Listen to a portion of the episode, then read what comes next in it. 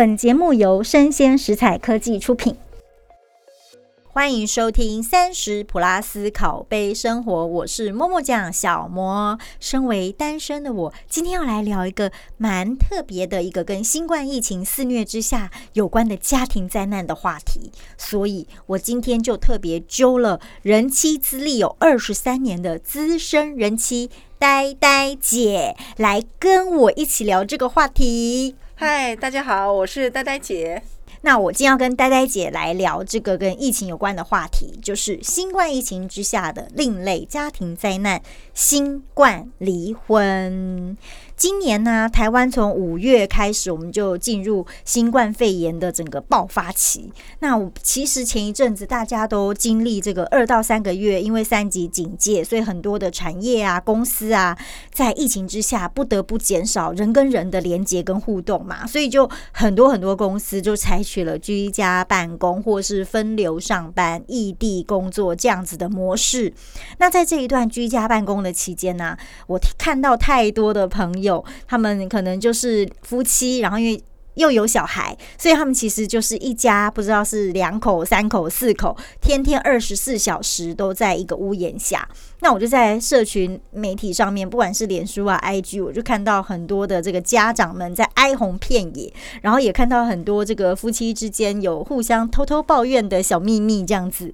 然后呢，连我公司也有很多这种居家上班的人妻同事，然后呢，才居家没有几天，就纷纷在群组聊天里面就开始怎么样哀怨说啊。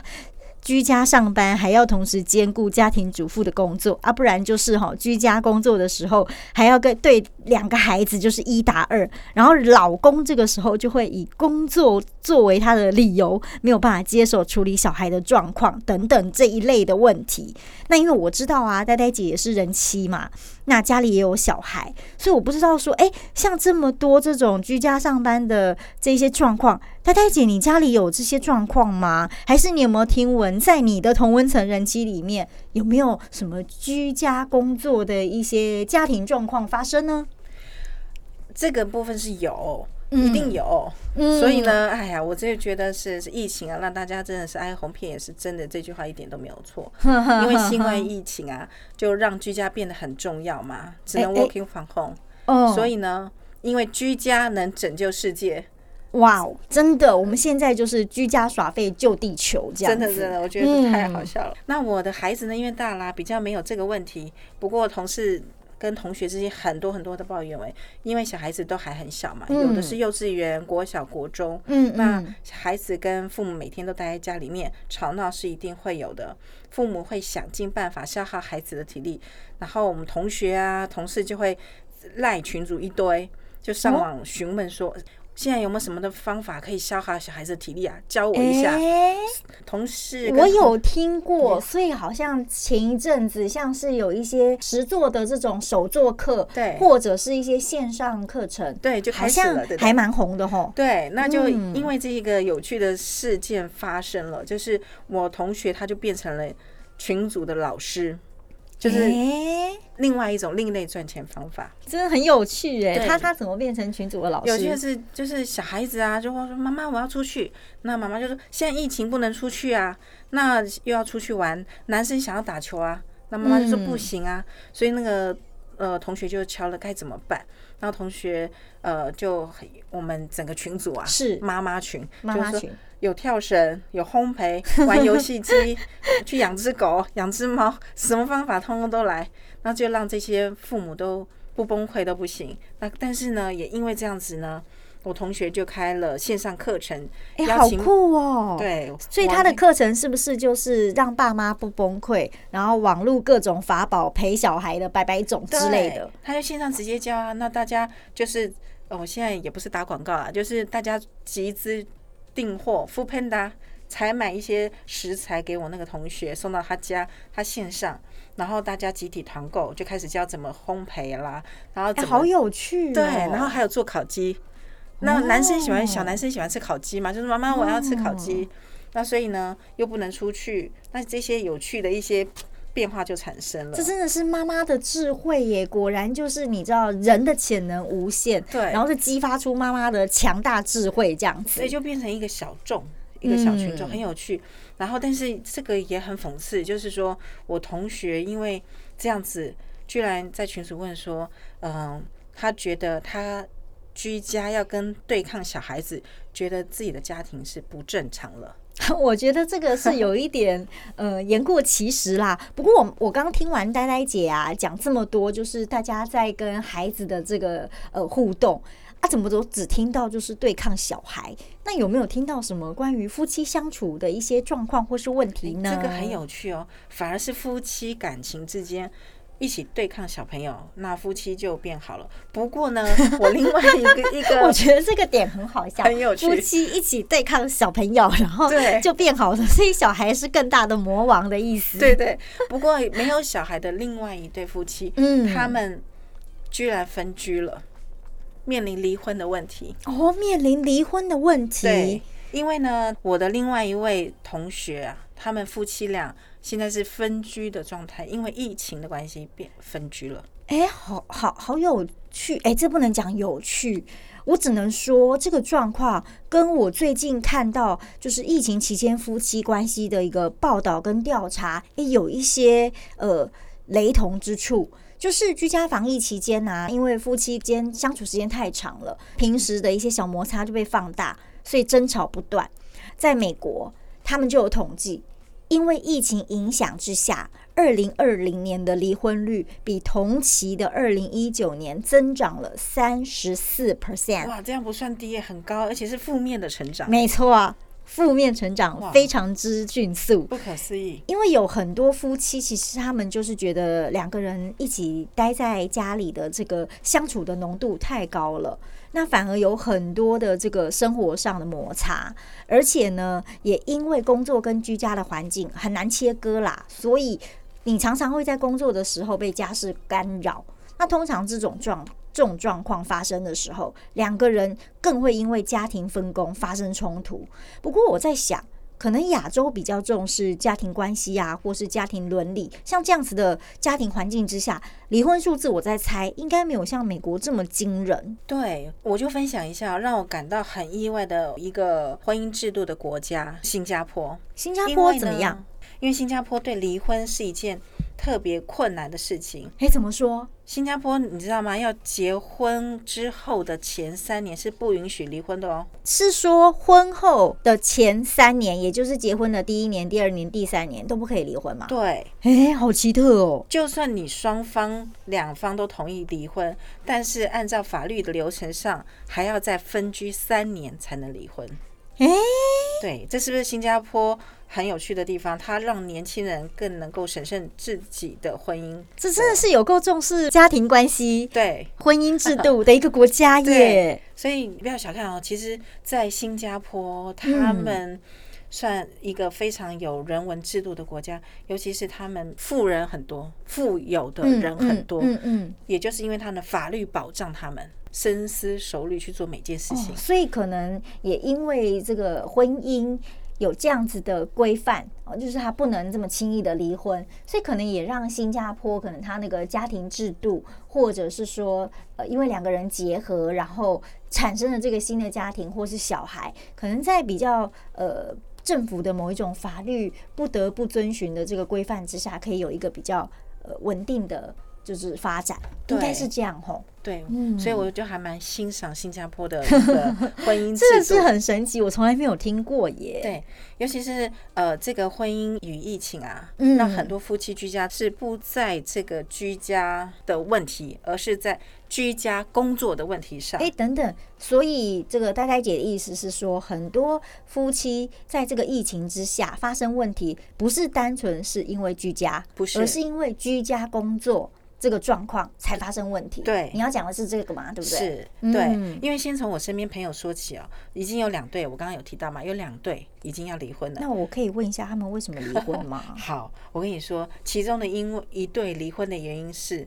因为倒垃圾而分居，所以是因为在那个居家工作期间，然后很大的压力，所以倒很多就是呃情绪垃圾。不是不是是倒垃圾，那是心情负面垃圾嘛？不是不是，那到底是什么垃圾？厨余啊。打扫啊。等一下，你讲的是说他们会因为每天要去追垃圾不落地那个垃圾车的垃圾嘛？对。所以你是认真的吗？是认真，非常认真。因为呢，他们觉得说，女生会觉得说，怎么垃圾都是我在倒，男生怎么可以有大男人主义？一定要公平，一三五到二四六你到。这真的太神奇了，因为到乐色而分居，哎，对他们就会认为说，疫情让彼此更认识彼此的不适合，所以要求分居。这果然是百分之百。以前 就是有人说过，因了解而分开，就是这个状况了吧？还不到三年呢，算是新婚哦。哦。疫情搞得大家这样子，哇塞！这就告诉我们，也就是说，疫情是个 working from home 之后，我们夫妇的世界就没有办法被兼容在这个 working from home 的这个世界了呢。对，嗯，然后因为啊，刚刚这个呃呆呆姐提到的这个朋友的离婚状况，倒让我想到，我最近看到有一款超有趣的 app。它是一个为了要让走不下去的夫妻啊，可以好好分手所打造出来的一个适用两个人离婚协议书的内容的一个离婚协议书的 App，然后它是有一个律师事务所开发的哦。然后就是要让这种不想再走下去的夫妻，好，可以针对像是未成年子女的权利啊、离婚财产啊、赡养费啊，或是两个人还有什么其他的这个离婚约定，打造出适用的一个离婚协议书 App。你说的是离婚协议书 APP？对呀，竟然连离婚都有 APP，太夸张了！你有看过这个 APP 吗？啊。我基于好奇心作祟，我真的下载它。你真的去下载了？对，而且我还打开了这个 app。结果，结果。分享一下，我跟你说，这 app 很有趣哦。你打开它之后，你看到第一个画面是一个劝世文。劝世文不是离婚 app 吗？就是他要劝告夫妻啊，你们两个在离婚之前要先静心想一想，是不是真的是走不下去啦？你们开始要回想一下你们当初恋爱时的美好啊，还要顾及一下小孩的感受啊。他这边也很好玩，他就说：“哎，如果第一页你不想看，你就把它略过。” 然后他就对，然后他就跳出一份选单，然后他就设计了四个问题，让这个夫妻两个人可以好好的思考，是不是太冲动选择离婚？好，然后呢，有没有跟别人讨过离婚这件事情？如果呢，双方都已经非常确定关系走不下去了，我们就进入了离婚协议书产生器，所以它就有一个这个按键，你就可以点离婚协议书产生器，然后按下去之后就有两个部分。那第一个部分呢，就是离婚双方的这个基本资料；第二个就叫做协议内容。那基本资料我们这边就不赘述了，因为它大家都知道基本资料是些什么东西。那比较有趣的是它的这个离婚的协议书里面的协议内容，它里面就分成像是未成年子女的这个呃养育的权利义务，然后呢离婚的财产怎么分配，然后赡养费，然后还有一些杂项这些的这个约定。然后呢，系统就会依照两个人点选的需求，一一的引导你们怎么去选题，然后去做这个选项的勾选。然后两个人都填完之后呢，诶，系统就会跳出这个呃结语，然后呢，告诉两个人，请你们详读并确认你们刚刚所圈选的这些都没有任何问题，就可以按下完成键。然后呢，你按成按出完成键之后呢？你就可以选择，他还帮你选哦，这个真的是超级呃，就是非常 friendly 的，让你可以选协议书的格式，可以是 Word 档，还是说，因为如果你是电脑是 Mac 的话，你没有安装 Word，它会出来内建的 Page 档哦。等一下，是不是很周到？是很周到。不过呢，我觉得这有点像是复合的 APP，因为到这里我已经觉得很很繁琐，很繁琐，不想离婚了。哦，真的吗？对。哎，我觉得这如果说还会有这样的效果，哎，那我开始觉得这是不是呃律师事务所的某一种佛心的设计啊？对啊，因为到这边算是很繁琐的流程，你还会想要离婚吗？应该是光开头那个劝世门，我已经觉得很有趣了。啊，对，再走到中间这个，还有 Word 版、Mac 版。对，呆呆姐是不是想要来下载一下，来看一下到底有多有趣？这样起初会，可是讲到这边的部分呢，我有一点却步。不过呢，怎么说？你后面后面嗯的部分，就是我觉得呢，这个科技离婚呢变得很先进，这个 A P P，但是呢，连离婚都由 A P P 代劳，真的是太讽刺了。但是因为疫情的冲击，经济与工作，不难想象，疫情对家庭产生变化，嗯，对不对？嗯，那我对家庭中的夫妻，像我们的关系也被疫情检视，亲子关系了。连离婚都有 A P P 代劳，真是太讽刺了。这个科技啊，让离婚 A P P 也变得很先进。嗯，那但是呢，呃，不难想象，疫情冲击。经济与工作，嗯，对家庭产生了很大的变化，尤其是夫妻亲子之间的关系也被疫情考验。真的耶！我对新冠疫情下的夫妻紧张程度啊，大概有几个看法。这个时候，嗯，我们就非常好奇资深人妻的想法。来来来，呆呆姐，赶快来跟我们分享你的看法。好，我觉得呢，第一个。问题就是孩子教养上的冲突。嗯，有孩子的夫妻很容易因为疫情期间对孩子的教养的态度不一致而产生离婚。哎，这个很常听到哎。对，就像我刚刚提到我那个朋友，他们呢就是最大的原因同住一个屋檐下太久了，那要怎么教育小孩就变成父母间很重要的事情。那两个人的观念产生了摩擦，爸爸觉得应该让孩子。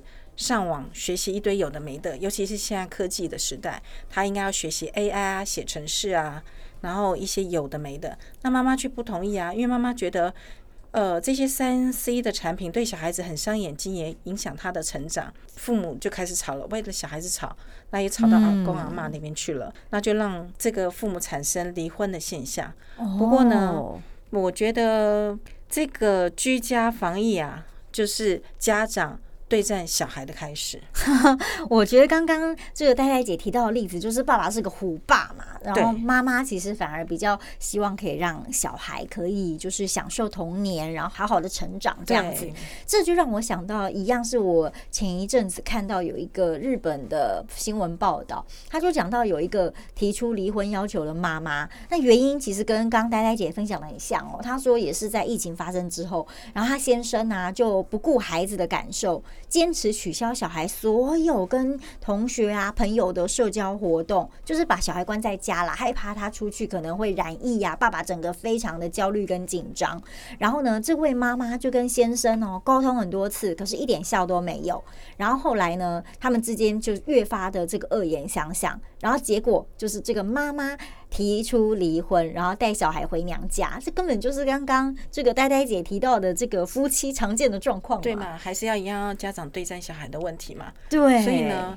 真正我们来讨论第二个，就是家庭激进冲击下的冲突。哎，这个我觉得很重要哎，赶快来跟我们分享一下。对啊，因为不论是呃个人短期的居家隔离，还是各行各业都会碰上的疫情问题啊。有的因为没有接到订单，嗯，那顾客也不上门，暂时歇业这些的状况，让老板呢都欲哭无泪，连放无薪假的员工，或者是被裁员的失业者，都是百般无奈。那单单家庭收入骤减就足够让夫妻之间大吵大闹？真的，开门七件事全部都是钱。对，就是上来要钱，比如说注册费、彩育费、生活费，要怎么来？那对这些父母伤透了脑筋，因为有的是父母就算补助了，只能看得到，却不是每个家庭都能够。有得到补助，就不一定可以在之前，譬如说纾困，都可以完全真的好像解决了这个财务的问题。对，嗯，所以很多人因为疫情面临了这样子恐怖的运命运的安排，有的因为变好运，像我刚刚说那个群主的其中一个妈妈变老师，那个好厉害哦，他真的是那个疫情之下的这个翻转，对，另类翻转这样子。但是呢，也有些人比较打运。因为疫情经济啊的关系，让这个经济来源顿失，所以呢，家庭夫妻之间的关系就变了很大很大的考验了。因为缺钱嘛，还是缺钱。嗯，因为工作失业的这些种种问题，所以呀，这样子说起来，经济对于家庭的影响真的是超大哎。对，那呆呆姐，那你这边还有一个第三。第三点的观察，对，就是你觉得还有个什么状况呢？就是欠缺个人松口气的空间。对不对？你会不会觉得，因为现在每个人在家里面呢，因为疫情就被关在家里面嘛，居家工作，夫妻两个天天都在一个屋檐下，真的真的，对啊，那还要再加一个小孩子，哇，那是不是大家彼此都没有任何缓冲的空间？真的耶，你要不吵架，每天都这样子凑在一起，对，是不是不吵架很难？很难，对呀。居家工作往往是公事啊、家事一起来，夫妻之间反而没有疫情之前能够回家放松的感觉。真的呢，因为以前我们在疫情之前，反正回家就是回到一个你知道，就是休息，然后或者是放松的一个空间跟场域有自己的空间。嗯，那上班就是去上班嘛，所以它自然就会切割开来。对啊，那现在好像很难放松哎，很难。很多时候啊，另一半不能体谅，无理取闹是婚姻破裂的致命伤。哎，呆呆姐讲到的这个第三点，真的是压垮夫妻关系的超级重量级稻草。这个让我想到心理学有一个名词叫做破窗效应。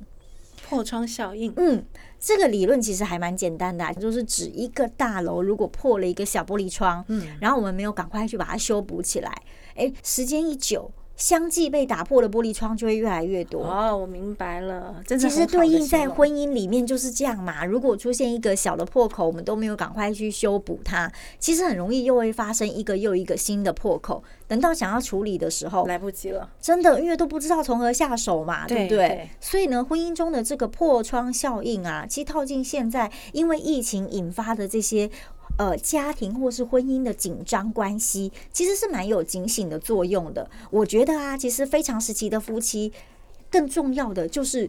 要注意小不忍则乱大谋的危机啊！说的对，忍很重要，忍真的超重要。我从我妈啊，在这个疫情中间呢，然后跟我爸的互动，我就发现我妈是很有智慧哦。她发现了两种这个做法跟策略来化解呢我们家的疫情这个家庭冲突。赶快教我一下，想听。我妈的第一个策略就是转移注意力策略。转移注意力怎么转移？因为啊，通常在疫情当中，我们不管是家里因为经济发生问题，或者是因为疫情，或是疫苗这种跟时事相关的议题，通常啊，夫跟妻一定有一方会对这些问题比较担心哦，或者是过度担心、过度紧张。连疫情打个疫苗，打什么疫苗都能够吵。哎，这一点在我家就发生了，像我爸。就是那那个每天会坐在电视机前，然后很乖哦。他每天就会转那个所有的新闻台，把它看过一轮。然后呢，呃，他每天也会看这个疫情的记者会，还有各式各样疫苗的新闻。但是也因为他看太多这些资讯了，所以就增加了我爸爸的各种情绪焦虑，被新闻绑架。真的，我爸就是一个被新闻绑架的可怜的这个囚徒这样子。然后呢？这个时候，我妈呢也没有就是特别的责备他。我妈用的一个方法就是转移我爸的注意力。